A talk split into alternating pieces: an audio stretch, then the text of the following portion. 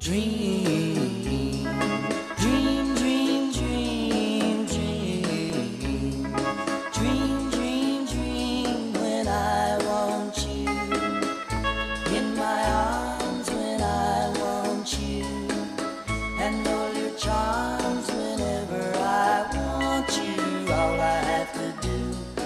dream. E aí pessoal, aqui é o Rodrigo Lapa, já começou mais novo podcast número 3. Aliás, eu sempre gostei do número 3, eu não sei porquê. Se eu, é, teve um negocinho que eu gostava sempre do terceiro membro mais importante do Power Rangers. Geralmente ele era o mais engraçado. É, SPD verde, ele era muito engraçado. Quem que era o 3 do. 3 do Mighty Morphin?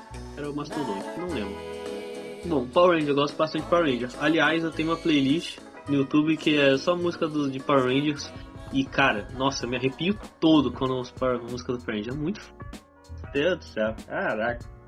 Aliás, falando em arrepiar, em empolgação, esse é o nosso tema de hoje. Vamos falar sobre coisas que nos empolgam, que nos deixam loucos, que a gente olha assim, mano, não é possível. A gente sai um trailer, a gente vê o trailer duas, três, quatro, cinco vezes. Nem eu fiz com Duna. E aqui pra com, comigo esse papo tá o Gil Freitas. E aí, Gil? Fala galera, firmeza total. O Bruno. Fala galera, tranquilidade? E a Carol, ela tá por texto. É, o que ela tiver escrevendo eu vou ler pra vocês. Ela tá meio ruim de garganta, tomou muito frio, eu não sei o que aconteceu. Tomou muito. Como que é o nome daquele negócio? É. Que os gaúchos tomam? Qual que é o nome daquele negócio? Chimarrão. Chimarrão. Não, na verdade, chimarrão é quente, não teve nada a ver isso que eu falei, né? Não, não, tem um que é frio. Prefiro o tererê, isso, o tererê é frio, exatamente. Qual, qual foi o segundo nome aí, Gil? Cacetinho, gaúcho toma. Cacetinho, era- ah, tá. Achei que isso era pão lá. É isso aí, a Carol tá falando que tererê é gelado, mas não bebe faz tempo. Tá frio. Nossa, ali deve estar. Tá... Putz. Aliás, eu comprei um cobertor hoje novo, edredom, e travesseiro. Vou dormir. Foi. Todo mundo comprando edredom na van. Cara, eu não achei, assim, só de passar a mão, eu não achei muito bom as qualidades das coisas, não. Dos edredons em si, a loja é linda, não tem como negar. Todo o design dela é foda. 9 graus, putz, meu Deus, eu já tava com a lareira ligada. Você tem lareira aí? Você tem, provavelmente você tem lareira aí, né, cara? Fogão a lenha. Isso é muito ruxa, essa meu avô, ele, não tem nada a ver, mas o meu avô, ele tinha moedor de cana. Achava mó foda. Mas então, vamos falar sobre coisas que nos empolgam. É, eu falei, né, que que me empolga é que eu assisti 5, 6 vezes o trailer do Duna. E cara, o Duna eu li, foi assim, um dos melhores livros que eu li na minha vida. É talvez top 2, top 3, eu tô olhando pra ele aqui da minha. Na verdade, eu não tô olhando porra nenhuma, ele tá atrás de mim. Ele tá olhando pro lado, mas ele tá atrás. Acho que o primeiro seria o Drácula, daí o segundo o Iluminado e o terceiro o Duna. E cara, eu tô hypado pra esse filme, hein? Poxa! É, vai ser difícil eles conseguirem adaptar toda a grandiosidade do filme, do livro. Mas qualquer coisa que eles conseguirem arrancar já vai ser um filmaço. E ainda é dirigido pelo Villeneuve, um monstro, Dirigiu Blade Runner 2049. que eu gostei pra cacete. É longo, mas longo pra caralho, né? tipo mais de 3 horas. Ah, a- Carol falou aqui que ela gosta de Július Fantasma, assistiu sete vezes. A versão da Netflix, não a da Nickelodeon, que é melhor, né? Que é brasileira. Ela. Carol, ela paga pau de gringo. pra gringo, né, na verdade. Não é nada. ai, ai. Mas e você, Gil, o que que te. O que que te empolga? Empolga? Poxa, cara, tem várias coisas que me empolgam. Eu tava falando sobre desenho, cara. Uma coisa que me empolga, eu acho que vai me empolgar a vida inteira. É a música da abertura do desenho Blade Blade. Vocês já assistiram? Cara, é. Ah, tá, tá assim no fundo da minha cabeça, né? É, ah, sei. Beyblade! Não é assim? Alguma coisa assim? Aham. Ah, pode crer. Ah, a Carol falou que ela tinha o brinquedo. É. Loja mais. A Carol falou que ela tinha o brinquedo. É, o irmão tinha, e na verdade eu tinha vários. Eu devia ter mais de 10. E a minha irmã quebrou todos. E os meus pais não acreditam em mim quando eu falo isso. Eu falo que, que eu quebrei. Eu, se eu quebrei foi um ou dois, mas minha irmã quebrou todos os restos. Muito triste. Ela era criança e tinha que ficar brincando com ela. Assim, Beyblade não é muito seguro, né? Especialmente daquele tempo que era feito de metal. Era um metal que girava, que tinha ponta e os cacete a quatro. Porque era boa, né? Você tinha Beyblade de metal, Gil? Então, cara, eu tinha aquelas Beyblades de plástico que a gente comprava também, né? Mas aqui, né, na infância a gente fazia as Beyblades também, cara, com peças de bicicleta e tampinhas de detergente. Não sei se você já viu. Caramba, não vi não. Eu vou mandar um vídeo pra vocês depois disso, cara. É muita tecnologia envolvida. Cara pega um, uma peça de bicicleta, tipo um. O Bruno vai saber, o Bruno vai até conseguir imaginar. Ele, ele trabalha com mecânica. Como se fosse um anel que existe na, nas rodas, no, no, no cubo da bicicleta, sabe? E aí você tira aquela peça e encaixa a tampinha de detergente dentro dela, usa um lápis com linha e gira. Aquele negócio pega fogo, literalmente. Eu lembro disso, eu lembro como é que era. É, o negócio que a gente fazia era a gente pegava lá na escola, sei lá, às vezes alguém levava uma Pringles, tá raro o pessoal levar Pringles, e a gente ficava brincando de frisbee com a tampa, né? porque ela é redondinha, levinha, funciona perfeitamente. Da hora. E falando sobre a música, cara, aquela música me empolga muito, porque ela me remete muito à infância e, pô, ela é, é vibrante, sabe? Quem nunca vibrou assistindo Blade Blade não, não entende a, a, mágica da coisa. Então, uma das coisas que me empolga é essa música. É a primeira coisa. É, pra falar a verdade, eu não lembro tanto do, do desenho do Blade Blade, não.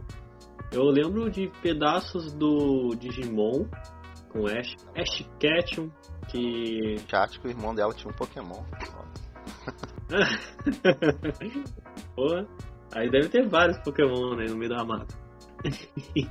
Mas tipo.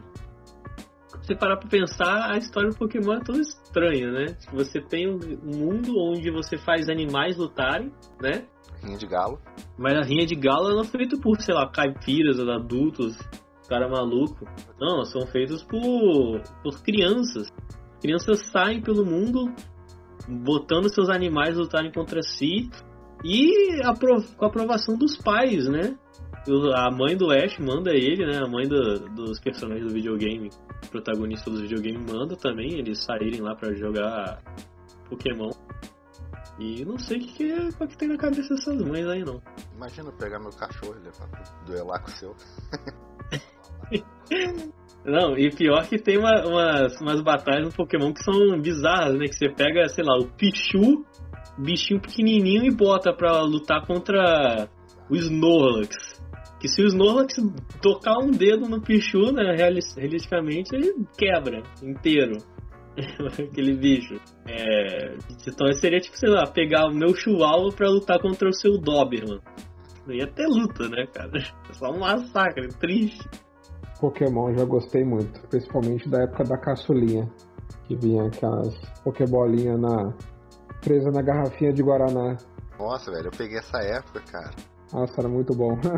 Acho que é a primeira vez que eu conheço uma pessoa que fala disso também, porque todo mundo que eu pergunto, ninguém nunca ouviu falar disso. Nossa, era muito famoso lá onde eu morava em São Paulo. Na época, né? Eu acho que tinha uns 5 anos por aí. Aqui também tinha, cara. Você comprava garrafa de Guaravitão e vinha com uma Pokébola. Nossa, era muito da hora. Colecionava Eu os bonequinhos. do. do Tazo. Do Tazo? É, a mesma época, né? Só que o Tazo era mais famoso. Essa edição do Guaravitão com Pokébola era mais. não era assim, né? Quer dizer, era famosa, né? Mas não, tão, não tanto quanto o Tazo. Lá era no Guaraná Antártica mesmo, aquelas garrafinhas pequenininhas, acho que de 300 e pouquinho ml, não lembro agora. Mas era Guaraná Antártica. Vocês lembram daquelas garrafinhas de coca que vinha? Chaveirinho? Aí a Carol falou aí no chat que o pincher dela acabava com o nosso cachorro. Não tenho cachorro. Infelizmente, nunca tive. Eu só tinha um- uns peixes de aquário que pulavam do aquário e a gente encontrava eles mortos. Vocês têm cachorro? Eu tenho um pincher, uma pincher, um poodle que, por incrível que pareça, tem o mesmo nome que eu. O nome dele é Bruno Júnior. Ele nasceu no mesmo dia que eu. Caraca, É. nossa, aí isso eu- é bizarro, hein? Aí eu tenho um gato e uma gata. Mas tipo, no mesmo dia no mesmo ano ou só no mesmo dia? Não, só no mesmo dia. Ah, Ele tá. tem Eu ia falar nove- que esse, esse cachorro anos. é guerreiro aí, hein? Não, ele tem 9 anos, minha cachorra Pincher também tem 9, meu gato Frederico tem 4 e minha gata Angelina tem 4 meses. Pô, agora meu Instagram é só foto de. só reel de, de cachorrinho. Parece muito Doberman, muito Pitbull e Rottweiler. A Carol disse aí que ela tem uma Pinscher, uma Border Collie, é Blue Heeler, dois vira-lata. O Border, Border Collie é tão bonito, né? Caramba, Carol, só tem cachorro chique. Ela, ela é. Ela é que nem um amigo meu que mora. também mora no, no topo da montanha. Que ele mora em Luiz. É, eu fi- ficava falando que ele é dono de feudo. Sem o feudal. Aliás, falando em cachorro, vocês já viram aqueles filmes lá que era Bud. Bud Amigo, né? Que era um monte de cachorro Golden Retriever. Aposto que a Carol adora esses Snow sei lá o quê. Nunca viu? Nossa, cara. é- São os cachorros de é, labrador, né? Pequenininho. Que eles ficam. Eles falam e eles saem em aventura, assim, né? Pelo mundo. Tem Bud que, que aprende a andar de snowboard. Bud que aprende a andar de cavalo. Bud que vai visitar o presidente. Blá blá blá. Aqueles filmes. Já assistiram aqueles filmes que passavam muito na sessão da tarde, né? Filme de cachorro. Tipo, o cachorro falava, o porco. Tipo, baby, é baby, porquinho. Mas é, não, filme de bicho é um nicho muito louco. Aliás, tem um filme com Kevin Spacey, depois de, depois de ele ter se fudido tudo lá com Hollywood, de ter saído os escândalos dele, que ele trocava de corpo com um gato. E ele ficava falando no gato e o gato tava no corpo dele. Cara, Esse eu ouvi. Kevin Spacey, o cara que fez House of Cards, trocando de corpo de gato. Eu sou mais fã de gato, cachorro pra mim não sou chegado não. Ué, mas você não tem dois cachorros? Gato? Ah, eu tenho, mas é claro, nada. Eu gosto, eu amo eles como meus filhos, mas eu prefiro gato. Eu não gosto de gato porque gato ele passa o limite da, da privacidade, ele passa os limites dele. Gato quer se apossar de tudo que é seu. Aí eu já não gosto de gato. É, então, é que até falam que o cachorro, ele é seu, seu companheiro, né? Sei lá, o gato, ele faz... É como se fosse seu colega, ele, você não é dono dele, nem porra, né? Ele te dá comida, às vezes... Na verdade, você que é o trouxa, né? Que você fica alimentando ele e ele nem nada. Na verdade, aí vocês estão muito enganados. Gato é muito carinhoso. Demais. Mais do que vocês estão imaginando. Bom, tudo isso depende do gato, na verdade. A Carol tem alergia a gato. Por isso que ela não quer sair comigo. Ah, piadas! Pi- Rodrigo Piadas. Tinha aquelas piadas lá de. Essa foi foda. Palmas. Palmas.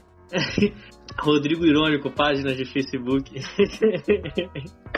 Um Não merece página. palmas, merece o Tocantins inteiro. Eu tô representando o Moara aqui. Eu não tava um piada, infelizmente. É. Regina Jorge Irônico. Aliás, aquele filme Meninas Malvadas é um bem peculiar. Eu não tenho gato, né? Nem cachorro. Embora tenha um cachorro aqui em casa, o cachorro é da minha irmã. Mas eu tenho uma maritaca, velho. Adoro maritaca. Mas é sua mesmo? Eu ganhei quando eu tinha 7 anos. Meu pai, tomara que o Ibama não esteja escutando isso, né? Meu pai que catou ela na, na, na represa quando ele foi pescar lá, ele pegou filhotinho. Aí trouxe pra mim. Eu cheguei do colégio, tava ele na caixinha, todo sem pena. Feio, bichinho feio.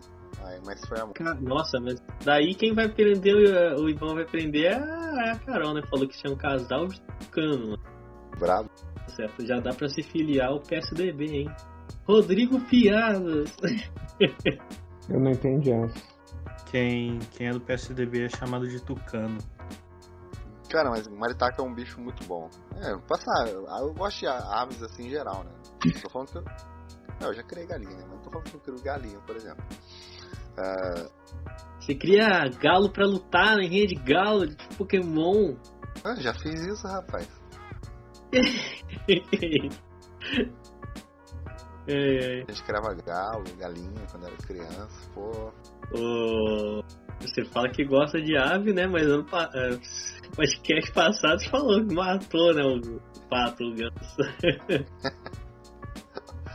Pô, essa história do pato chegou lá em Minas Gerais, tá? Pô, a Carol sabe disso, chegou mesmo. Ah, a Carol mora em Minas. É, né? Ai, de Carol piadas, né? Mas maritaca, cara, quando eu morava em Penedo, direto tinha maritaca lá e elas ficavam comendo os fios da- da- das coisas, né? Que ficavam pra fora da casa. Tipo, sei lá, o fio do refletor que tava lá na casa. Aqui na minha casa tem maritaca, elas moram no, entre a telha e o, e o forro. E elas fazem muito barulho, hein? Aí faz Fazem. barulho jogo. Poxa, eu tô querendo mais um, hein, cara. Acho que eu vou ir na sua casa, hein, Bruno. Ah, pode vir, consegui pegar. Não, mas tipo assim, maritaca é um bicho, realmente, é um bicho que come tudo, cara. Eu lá- A, a minha fica, ela não fica presa, ela fica solta dentro de casa. E é por isso que eu gosto, né? Eu não gosto de criar ele preso na gaiola, né? Sei que alguém pode falar, nossa, tá tirando o bicho da natureza. Mas aqui em casa ele vive na mordomia que nem na natureza ele teria. Enfim, Aliás, uma discussão interessante, talvez não para agora, sobre com o que que vocês acham de zoológico, porque tem um lado bom, tem um lado ruim e é meio difícil. E quando você tenta olhar os dois lados, é fogo, né? Tipo assim, realmente, quando você vai no zoológico, você não consegue ver um bicho tão saudável, tão. Tão bonito, né? Da forma, com aquela graciosidade toda, da forma que ele é na, na natureza, né? Isso se dá vários, por vários motivos. Mas é um bom assunto. é, por... não, não falar agora mesmo. Mas tipo, zoológico, eu tenho um negócio que eu fiquei pensando, eu fui pra Campinas visitar lá, que eu cresci, Campinas, adoro, melhor é, lá tem um. Não sei se é um tipo um parque. Talvez seja um parque, mas se chama Bosque, né? É como se fosse. Não sei, Parque Nacional do Itatiaia, né? É porque ele é cheio de árvore e. E tem as áreas de lanche, de brincar, de criança, né? Mas também tem como se fosse um mini zoológico, né? Tem várias jaulas. E tem jaula lá de tigre, tem leão, tem hipopótamo, tem. Não lembro se tem girafa. Cara, e não paga entrada, não paga nada, e eu fico entrando, e eu às vezes olho, e é tão pequeno, tá ligado? O espaço que, que eles ficam. é, e as- geralmente eles nem saem, eles ficam só lá na parte de dentro, que o público não vê.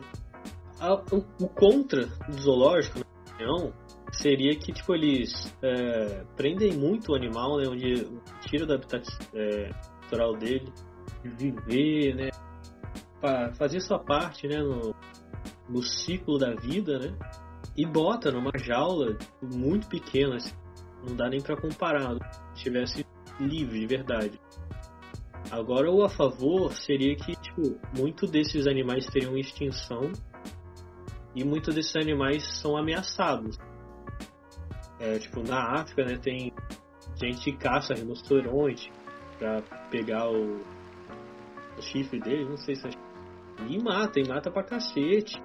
Então, tipo, eles estão no zoológico é muito mais seguro.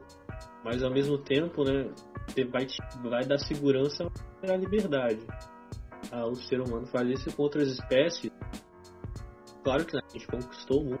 O ser humano é o, é o rei da selva. Mas não sei que essa responsabilidade que a gente coloca em si nós mesmos decidir o destino de tudo e todo de todos os outros seres vivos. O que, que vocês acham? Ah, eu concordo com tudo que você falou. Não sobrou muita coisa. Deu, eu fiquei palestrinha agora, hein? Nossa, eu não vou negar, hein, cara. E Carol e vocês têm alguma coisa, sei lá, pra contar? Ah, então, cara, eu. Eu, particularmente, assim, a, a pouco que eu fui. Fui poucas vezes em zoológico. Mas a sensação que eu tive foi essa. Inclusive, eu tenho uma foto. Né, se o nosso podcast fosse o. Fosse o, o tema dele fosse falar sobre o zoológico, eu tenho uma foto de um macaco na grade que expressar bem, porque É engraçado na foto que você olha pelo, pelos brilhos do olho do macaco assim, né? O reflexo, tipo aquele olhar de, sabe, de curiosidade, de querer sair, mas, mas ao mesmo tempo ele se sente que ele tá limitado. Porque você vê aquelas grades na frente dele e tal. Então acho que seria uma foto boa até pra capa desse podcast. Vou colocar nas redes sociais até. Sim, sim, é verdade. A sensação que eu tenho é que é que os, os animais do zoológico eles ficam bem presos, sabe? No sentido de não só porque eles estão em jaula, mas no sentido de liberdade. De independência de conquistar o alimento dele, Isso, Ele tem ele, a funcionalidade dele retida, porque, por exemplo, o leão, o tigre, ele, ele gosta de correr, ele gosta de caçar, e por mais que num zoológico tenha esse espaço em si, seria a mesma coisa que dizer pra gente que ah, o espaço da nossa casa é o suficiente para nós. Não é. Tem muitas outras coisas que é da nossa natureza que a gente quer fazer fora, que a gente precisa de espaço. Entendeu? E no zoológico o animal ele tá limitado a isso. Sem contar que por muitas vezes quando a gente vai no zoológico, né? é, eles não têm, assim, claro que tem zoológico que, que preserva muito pelo, pela saúde do bicho. Mas a gente percebe que há sempre um ponto no, no animal que ele tá meio, meio baqueado. É um animal cansado, é um animal parado, é um animal de zoológico. Ele não, você vai no, no zoológico, o leão ele fica lá deitado, ele anda para um lado, anda para o outro. Com muito custo ele ruge. Então acaba ficando um bicho até sendo sedentário, né? Vamos colocar assim. Já o que a gente vê na natureza, em filmes, documentários. Um filme que aborda muito bem isso é o Madagascar, né?